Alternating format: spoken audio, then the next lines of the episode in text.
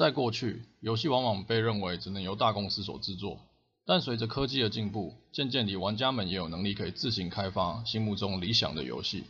相较于传统的大型游戏公司，小型工作室做的独立游戏带给玩家的是崭新的体验，同时也为游戏界带来了许多正面新鲜的气象。大家好，我是买了正版 RPG Maker 的 DC，我是高中每天都玩同人游戏的莉莉莉，欢迎收听《D 力宅生 EP Nine》。下载就送 S 级火枪兵，浅谈独立游戏的影响力。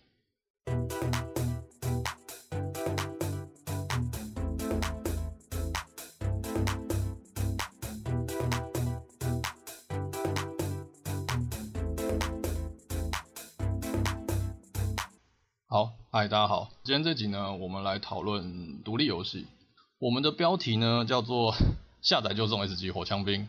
那这个是 YouTube 那个，反正我很闲的一直在讲，他在讽刺叶配时代的影片啊。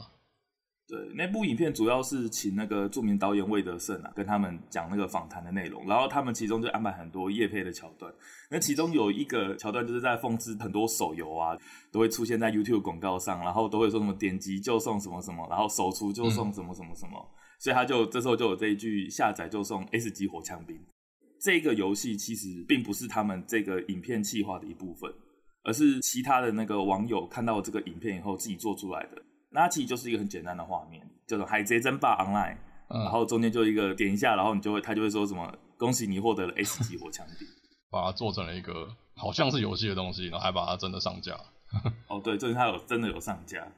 那为什么我们要拿这句来当我们的标题呢？就是因为我们今天要讲的主题是独立游戏。那独立游戏它定义其实也有点争议啊，不过大部分普遍认为就说是没有资金、没有资本的小游戏公司，不像史克威啊，不像暴雪，而是有非常小型的工作室，甚至一人两人来做出一款游戏。对，对，甚至很多独立游戏，他们也不是出了是为了赚钱，他们就是哎、欸，我想要做这个游戏，我希望有这个游戏可以玩。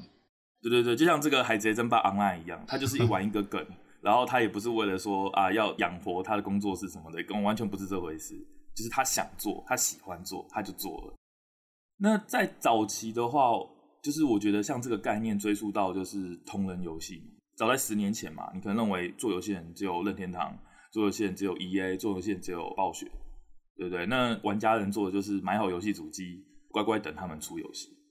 但在国高中的时候，其实我很喜欢玩的是同人游戏，因为日本有那个 Comic 嘛，那他们可能就会把一些自制的游戏放上去。像我之前就是有提过东方嘛，那东方它本来设计游戏，但是因为它的人物设计实在太鲜明了，所以就很做成各种套用东方人物形象的游戏，像东方洛克人、东方马里欧，然后什么东方那个地层 RPG、探索 RPG，就几乎什么都有。哦，所以东方格斗游戏什么都有，对，就是只套用它的形象，然后做自己想做的游戏类型。对，日本比较喜欢做这个。嗯，对对对，就像 Fate，Fate 也有同人格斗啊，应该知道什么 Fate、欸、Fatal Fake 嘛，对不对？欸、我有我有，现在还在对。像那个时候啊，我国高中就很爱玩的，就我每年那个 Comic 表出来的时候，我都会就是用迷之管道，然后这边一直载一直载，我载超多这类的游戏。哦，就是我们在讲独立游戏之前，其实我们是想要稍微的提一下这个历史脉络是这样，就像我们刚刚讲的嘛，以前游戏都是这些大公司大厂在做的。那小众独立制作的，除了 ZZ 讲的这个日本同人游戏之外，那其中一个比较有名的就是 RPG 制作大师，我相信应该有些人有听过。就它的最新版 Steam 还是有卖啊。我小时候我就买了正版的 RPG 两千跟 RPG 两千零三，那那时候就觉得说哇塞，很潮诶、欸，因为从来不觉得说诶、欸，做游戏这件事离我很近，你知道吗？其实它是一个套好的东西，但还是觉得很神奇，就是。我可以用它内建的，我只要设定什么它的那些数值啊，魔法攻击，然后我自己用里面的东西画图啊，画洞穴、画城堡什么的，它真的就是给你一个游戏画面的选单，然后你可以开始游戏，你可以存档、读档。跟我弟那时候坐在上巴，在别人用游戏制作大师做的这些游戏来玩，那这是一个时代啊。那后来就是有了 MOD 的这个东西，嗯，它其实后来有很多游戏都是从它本来只是某一个游戏的 MOD。这样最有名的例子，我想应该就是 CS 吧。CS 嘛，因为它原本是那个 Half Life 的 Half Life 的 MOD，对，它本来只是站立时空的 MOD，然后后来就你知道，现在就是 CS。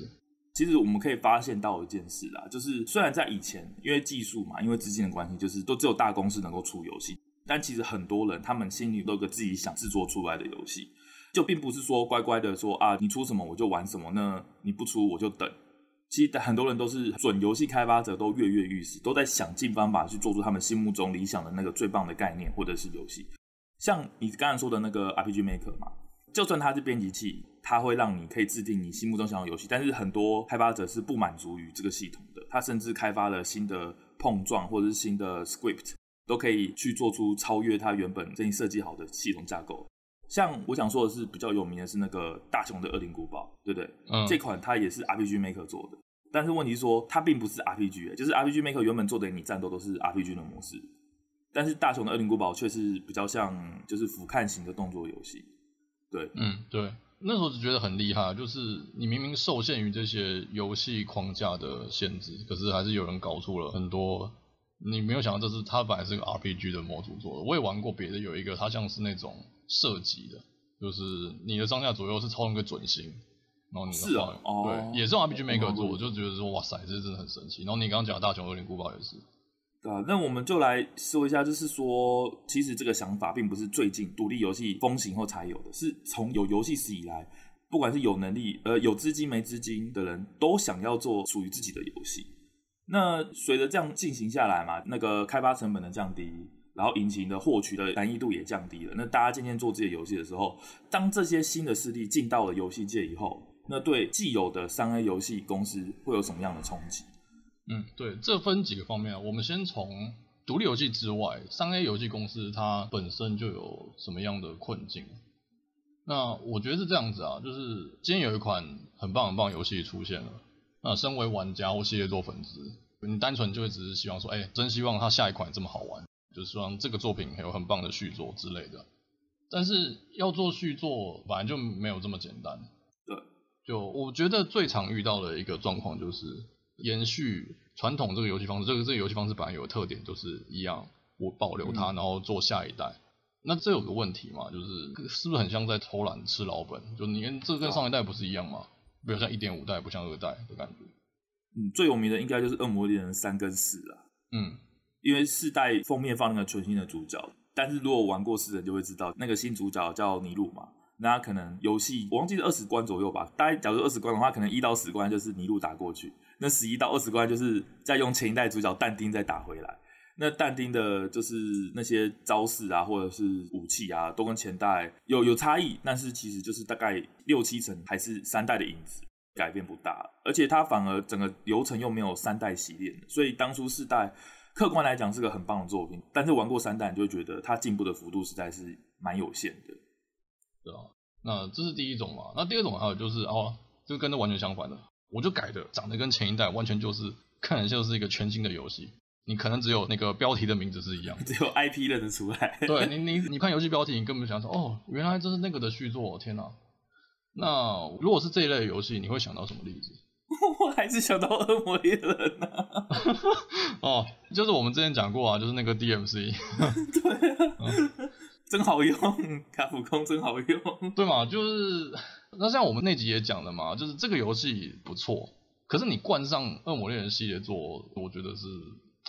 不太对。就像我我那集大家可以如果没有听过可以听一看，就是我讲了一些它作为续作有点不太合这个系列精神的地方。对，所以就是没有这么简单嘛。那是吃老本也不行，你完全做一个新的东西，一定有人有意见。那还有一个，我突然想到了，就是那个 D 三跟 D two 应该也是也是很像的例子。哦，对啊，D 三跟 D two 就是主要是差在他们的那个开发人员，我印象中是已经换了一轮，因为本来叫什么北方暴风雪队，然后到经过八年后，其实基本上就都换掉了。嗯嗯。那这东西其实我们之后可以补充，就是说在这两代中间，其实也有很多人做出类 Diablo-like 的游戏。那玩家的回馈来讲，他们其实都有做到 D two 的风味。对，因为虽然 P O E 或者是泰坦他们不是真的独立游戏，但是我想也符合我们的那个主题，就是说，当玩家创作者想做他心目中的游戏的时候，他是否可以将这个东西实现？想象这样。对，他们的这几个 Diablo-like 诞生脉络跟我们想讲的很像啊，就是最古老的时候，你可能就是哦，我是一个 D2 的粉丝，那我能做就是哦，我期待暴雪出第三同时我期待它有哪一些我喜欢的因素有做出来，有保留下来之类的。可是 P O E 跟 T V 这些例子就是，呃，玩家们觉得，哎、欸，我喜欢 D2 的什么什么东西，然后我自己还有某些设计我很喜欢，那我把它做出来。对，那这样又带出了另外一个问题哦，就是我们刚才提到的，第二跟第三中间隔了八年，所以这代表什么？嗯、代表三 A 游戏公司的它肯定会流程或者是一些回馈，或者是他想要的一些商业因素，开发时程往往是非常非常长的。像 FF 可能两三年一做，三四年一做，就是大家都在等的时候，你看在这两款中间就有三四款 Diablo-like 相继的出现，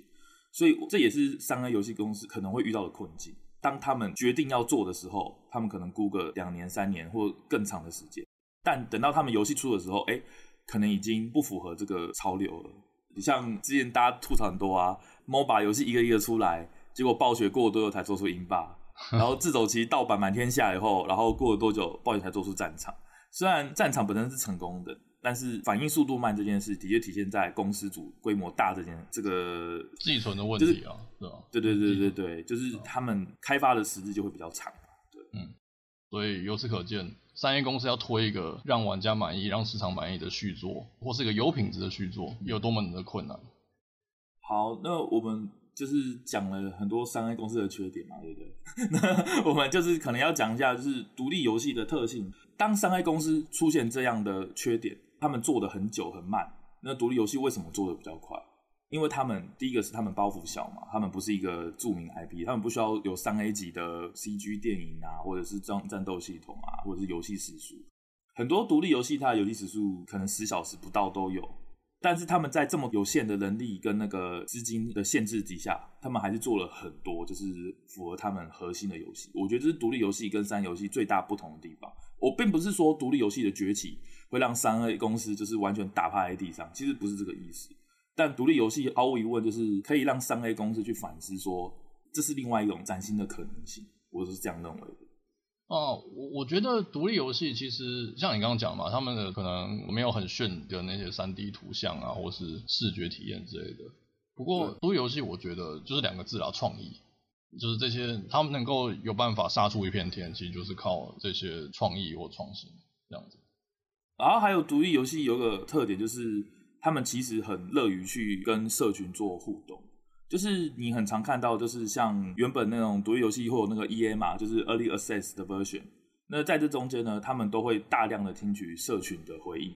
以往你三 A 游戏公司可能做不到，因为游戏开发已经商业机密嘛。假如建议 FF 十六要出好了，他不可能那个开发者就是说第一章我打算做什么样的剧情，啊你们有什么意见？这不可能，你光是想都觉得哇，怎么可能这种事情？或者是先开一个什么战斗 demo，然后让玩家试完以后再说什么？你们觉得哪些要改？这这这怎么想象都是不可能出现的事情。但是独立游戏却做得到，就是现在很多独立游戏都是把试开放，因为他们也要资金嘛，他们可能要放 Kickstarter 或者是就是一些他们自己募资平台，他们可能会放一个第一章节试玩，那有兴趣的投资者。就可以赞助他们，然后协助他们后续的开发。那这也是独立游戏非常非常有特色的一点。对，对你有时候可以追踪一些就是独立游戏的开发日志，你就会发现哦，他们会一直跟玩家频繁的互动。比如说，他们可能一个礼拜就出一个 page，修哪些 bug，然后或者是做哪些尝试，听取哪些玩家的意见。这点就是在以往的三 A 游戏绝对看不到的一个地方。对，对啊，独立游戏都是开发中，你就有良好跟社群之间的连接。嗯。是吧？讲到这个，那 Z，你有什么什么印象深刻的独立游戏？印象深刻的独立游戏哦，就是我自己啦，我自己觉得最标准的一个独立游戏，它不是我心目中最好或是最顶级，但是它是我比较早期碰触到，我觉得很标准的游戏，就是《This War Is Mine》，就是我记得台湾台湾叫《我的战争》吧，好像好像是对。那它它是一款，就是它同时也带到另外概念叫 Roguelike。那其实 Roguelike 这个主题。我个人也蛮有兴趣的，就是其实搞不好以后也会开机吧，我不确定，但可能再讲一下，就《Roguelike》就是一个比较重复性比较高的一个游戏，就是它是以一轮一轮的方式去进行，而不是说从头玩到尾一个完整的故事，然后这游戏就玩完破了就没了。那为什么要特别讲《Roguelike》呢？是因为这一个游戏模式非常适合在独立游戏上出现，就是说它一轮一轮的体验，每一轮体验都不一样，那它就不需要那么多成本，你懂我意思吗？比如说你本来 FF。要做十五章游戏内容，你是不是一到十五章都要不一样的起承转合啊，或者是战斗怪物啊，什么都不一样？线单线型的，对，嗯、对对对对对，都是单线型。那你这个成本跟人力什么什么资源都非常多。可是 Roguelike 呢，它同样十五章的长度，它可能只做三章，然后让你重复五次，就是可能五个不同难度或五个不同的路线或 build，甚至远远超过。它这三关可能可以让你打一百次、两百次。那你这样游戏，你就只要三关的研究成本跟良好的机制，你就可以远远超过其他十五张的大长篇的游戏。就是我们单讲游戏类型来讲啊，就是你开发难度大大的降低之外，你还能保有就是这个游戏的生命跟耐玩度的感觉。没错，反而更好展现那个游戏机制，因为你就一直绕着那个游戏机制一直转。那后来讲《This War Is Mine》这是什么样的游戏？它是一个就是你是扮演着战争的那个难民，在开场的时候你可能就是几个人。然后去分配他们去收集物资嘛，想办法，不管怎样，就是收集物资，然后抢劫。你要抢劫，或者是帮助人，或造同盟，或什么都行。你就是想办法活到战争结束。它让我印象最深的地方，就是第一个是它的游戏品质，我觉得不错，我觉得是中上的独立游戏水准。就是它没有很高级的画面，但是它很用心，整个场景是很精致的。它的地图可能不到十张，它的场景啊可能不到十张，但是它每一个都画得很棒，很细致。就是规模不大，但是非常的漂亮。嗯，然后再来就是它算是我比较早期碰触的 roguelike 游戏，所以就像我刚刚说的，它这种重复的机制啊，就是资源的重复再利用，延长它的游戏时速，这点让我印象很深刻。然后再第三点就是它的制作人其实就是曾经经历过战争的难民，它的开发的目的是要警惕世人，就是说战争就是这么的苦，他们是经历过这些，他们来做这游戏，所以这是我比较 touch 到的地方，就是说。哇，独立游戏就是这样子，就是不是为了市场，不是为了我的 IP，是为了我想表达的东西做出来的。我的世界就是这一点，我觉得它很独立游戏。就是如果你今天三个游戏做一模一样的东西，我觉得反而不适合，你知道吗？就是更好的画面或更好的水准、更长的故事，我觉得这样味道就不对了。嗯，因为这个游戏我当年有印象啊，就是像你讲，它是讲说战争的那种无奈。他不是说什么哦，一个战争里面所以诞生了一个英雄，然后拯救了世界，哦，对，平息战争和平。他不是都讲这个，他就讲一个，因为他像像他的标题一样嘛，他其实就是一个小人物，嗯，所以像你讲的这种呃一般人无奈，就是老实讲又不是我希望发起战争的，可是你还是逼迫活在那个战争的当下，像你讲很加分啊，就是比起一个超炫的画面或是什么哇战争杀气什么，独立游戏的那个它带来的那个压抑感更棒。应该是，我觉得它的规模就是刚刚好独立游戏的规模。如果你今天三 A 游戏你要做出来，就是你养活整间公司，你势必要卖三 A 价钱嘛，可能一千八、一千九，那你这游戏就不可能这么，可能你那个战争可能要长达两百天，然后有战斗系统，然后有交易系统，不是就是这种很可能就是会变得很大，会变像 N O R P G 一样，那那就完全不对了。你可能那个重点可能就会被带掉了。对，所以我觉得是这两个根本上。就会做出不一样的游戏，而不是说啊哪边比较好，不是说《李斯沃伊斯曼》很好，然后三个游戏就可以做一个很像的游戏，我觉得不太对。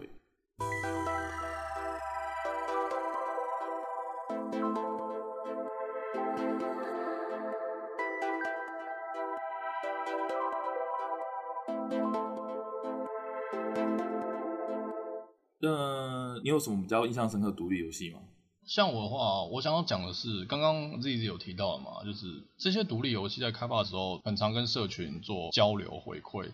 像他们会写开发者日志或者 patch note 这些。我对这个有个很印象深刻的游戏叫做 Victoria，叫做异星工厂，我相信它也很有名啊，应该不少人都听过。那它是一个你操控的一个像是工程师或者科学家之类的人吧，因为一些原因就是流落到了外星球，然后你就是你最终目的就是其实就是逃离这个星球嘛。然后你玩家一开始就会被落在一个一片大陆上，就是这不是你就会看到什么湖啊、矿啊、木头啊这些东西的。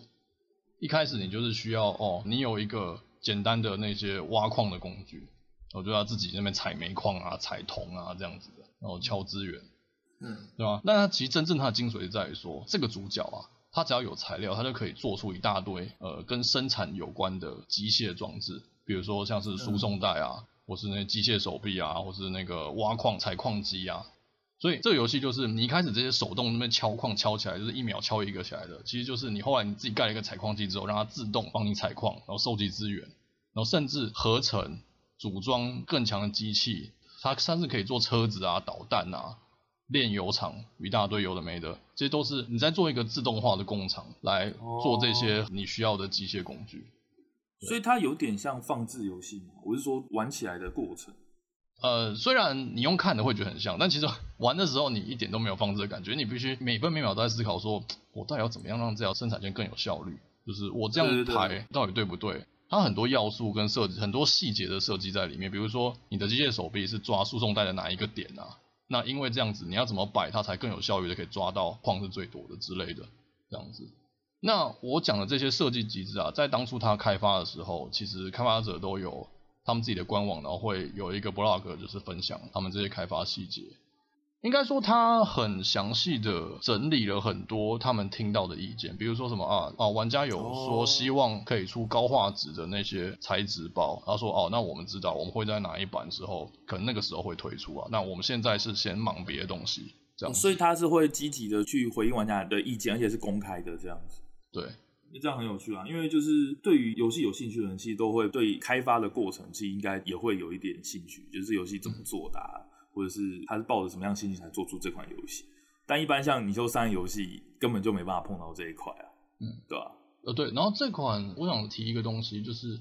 其实这个游戏直到应该是上个月还是几个月前，它才正式的真的是一点零版，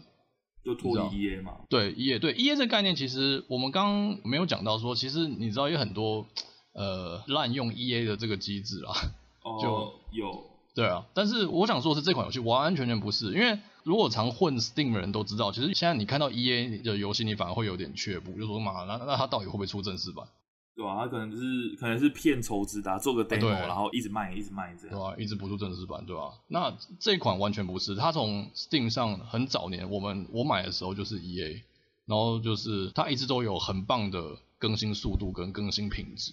所以那时候我就直接就买了，就是他说我我真的我也觉得你 EA 买的时候绝对不会后悔，而且那时候有说 EA 比较便宜，那对，这就是特价，我那我现在就可以买了。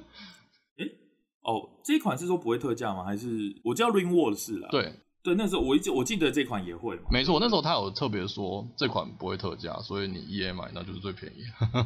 那那实际上到现在真的都没特价过。哎、欸，我没有去看呢、欸，因为我就有我这本来就是没有这个印象就对了嘛。对，哎呦，对我没有印象，特卖有看过它的特价，就是，对啊。我也记得，就这两款 Victorio 跟 RimWorld 这两款是跟你保证绝对不特价的，所以你要买就不用等了，要买就就现在买，想玩就玩，不用等什么七五趴、八五趴的。那像独立游戏，就是还有一个很有特色的地方，就是像你最早说的创意这部分，其实在独立游戏也看得到。像我想提的是那个《杀戮尖塔》，《杀戮尖塔》这款游戏它。像美术啊，然后什么东西都是看起来就是很简单，就是涂涂画画这样子。但是这反而聚焦在它游戏的机制上，就是它的战斗系统。它是这种游戏最早的第一款游戏嘛？像之后的小红帽，或者是哎那叫什么月圆之夜，或者是那个 Monster Train 哦，都是很像它这样战斗机制嘛。那它是第一款嘛？我印象好像是。Slay the Spire 杀戮尖塔就是一款 roguelike 的那个卡牌游戏，卡牌游戏嘛，对。那其实你说月圆之夜，我觉得比较像我们上一集的东西。你说什么？你说啊？对，因为因为其实我记得很清楚，那个时候这两款同时在 Twitch 社群很红。然后我自己是没有玩月圆之夜，可是我的朋友跟我说一模一样，算了吧。然后我就、哦、说连必有的都有一模一样吗？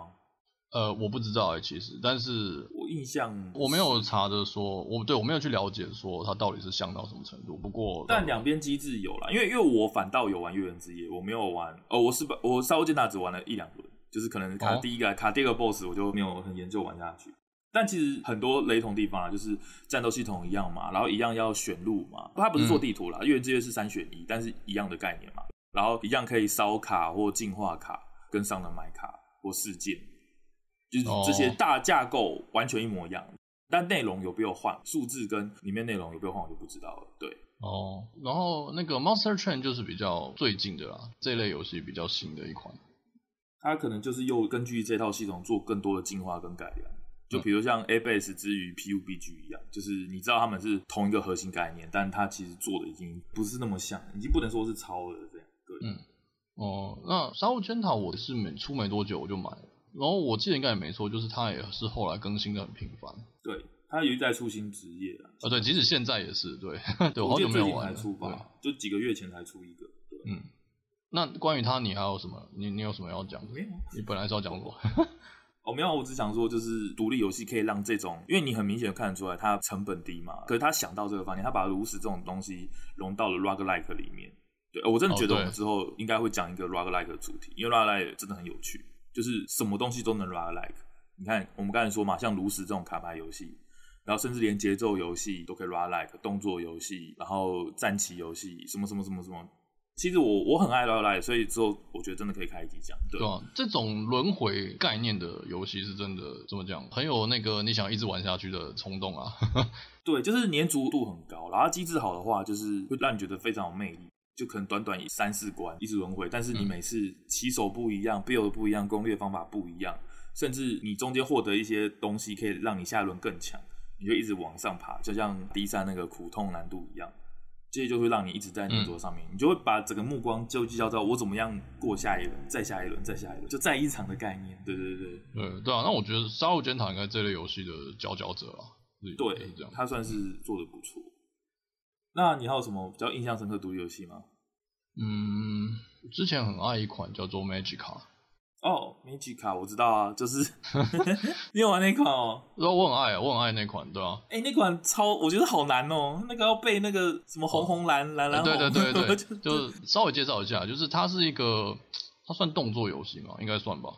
应该算吧。反正它就是一个有点呃俯瞰视角的三 D 动作过关游戏啊。它的概念就是你的每一个角色都是魔法师，他没有什么别的职业，就是魔法师。那魔法师做什么？就是你要念咒、发火球、什么发兵什么的。这个游戏特别之处在于说，你就是刚刚自己说那个指令记不起来嘛，就是因为它是这样子，就是比如说你今天要放火球术，你要按那个对的按键顺序才能按出火球术，比如说什么按两次火，然后再按一次水，再按一次雷之类的，然后这玩家就才会放火球术。它不是说什么哦，你有火球术这个技能，然后点一下就放，不是。它是一个吃你键盘输入操作这个那技术的游戏。对，它就是你要背那个很像配方的东西。对，配方。对对。啊，它有，我记得它有八个元素，然后你要把其中三，嗯、你可以用三种方式去做财力组合，比如说红红红是一种，红红绿又是一种。然后有时候它又有 combo，比如说如果你今天想把敌人冰冻起来，然后再烧它，然后你可能就要连续输六个按钮。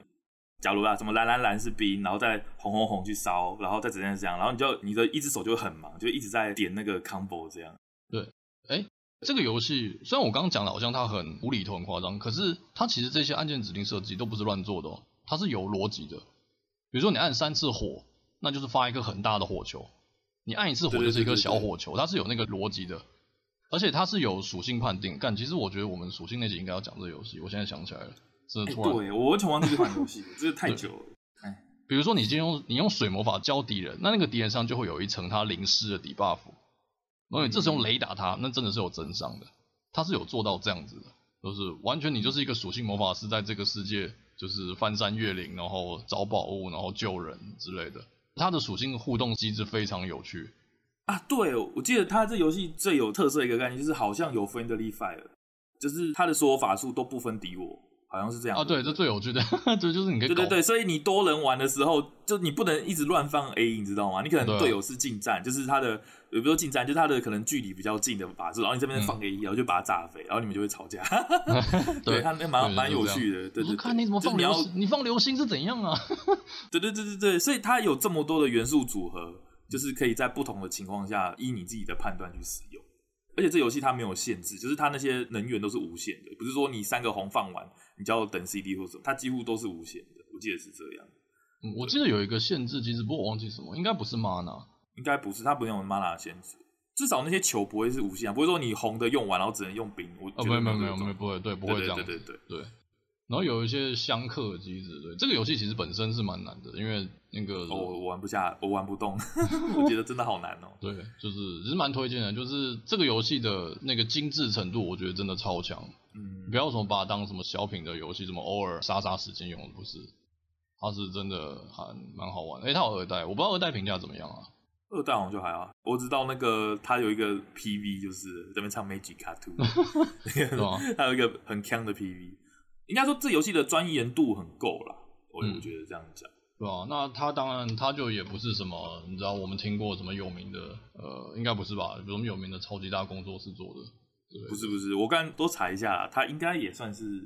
indie game。不对，我之前因为他出现在我 Steam 那个独立游戏分类里面，所以我觉得对对对对，他而且他有些 indie bundle 啦，他都收在 indie game bundle 里，应该应该是 indie game 没错。反正有点不上不下的工资规模的感觉。哦、对，我找到了哦，对，那个 Wiki 是说，它这个游戏本来是由那个瑞典的八个大学生开发的。哦，那就算了，对吧、啊？那是这个游戏真的超厉害了，我觉得到现在都跟它很像游戏，我觉得啊，我真的想不到哎。我不知道，我听过一个叫什么九张羊皮纸，但是我不知道是不是同一个类型。该不会又是乱讲的？该不会又是上一集内容？该不是不不不 no no no 不是不是，应该玩法不一样。他应该不是玩那个魔法系统，但他也是多人。应该说，我只知道他是多人的派对闯关游戏。哦，这我就不确定，这这我真的蛮晕的，对，因为我没我没查过。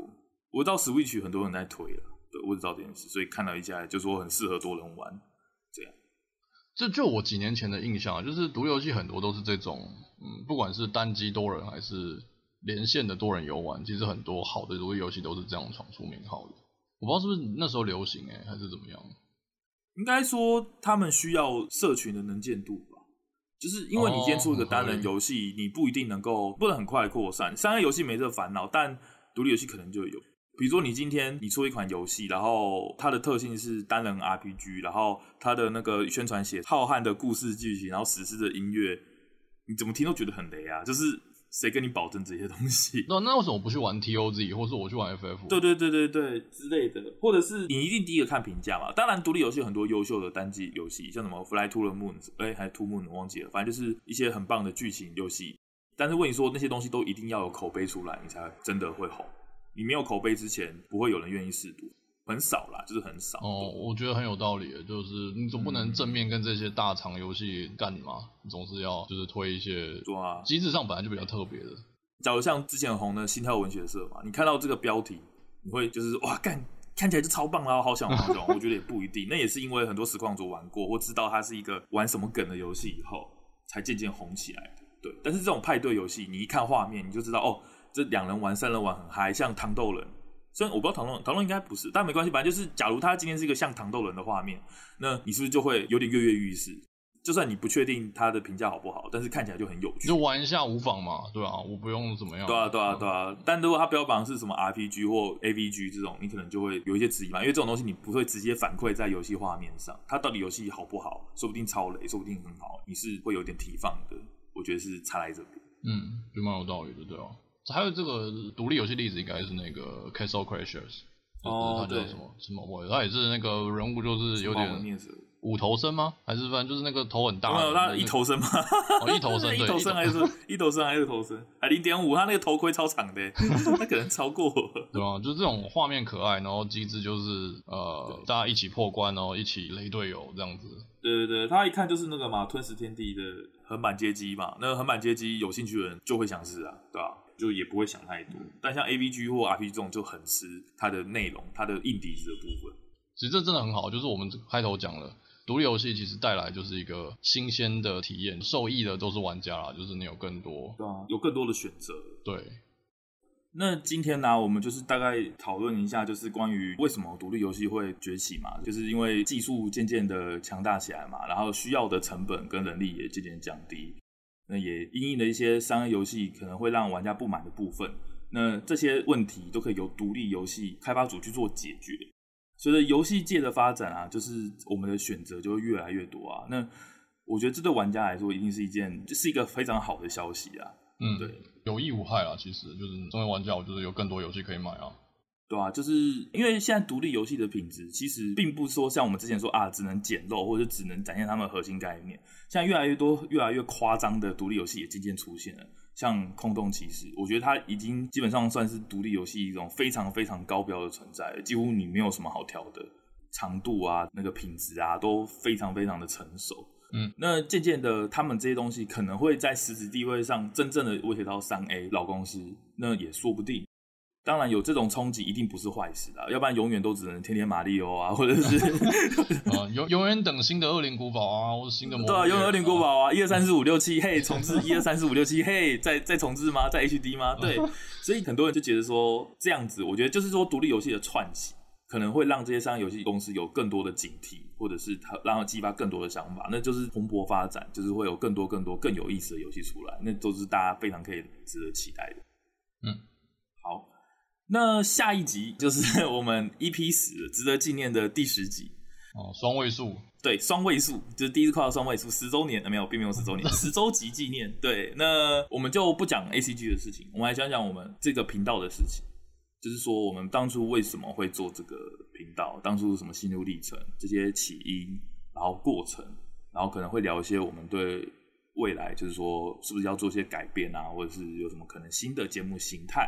那我们可能会在 EP 十中做一个闲聊，这样子，对，就是我们已经做到一个段落了，我们想做一个 reflection 之类的，嗯，讨论一下，对吧？对，然后说不定会激发什么新的想法，有可能让节目以后会不会有可能有新的走向，那也不一定，那就希望大家可以期待一下，我不知道，但是 OK，EP 十就是会比较不一样啦，不会像之前一样，就是挑个 ACGN 的话题来讲，而是讲关于我们这个频道，关于滴滴宅生频道的事情。那今天的节目差不多到这边，那也感谢大家的收听，那我们下次再见喽，拜拜，拜拜。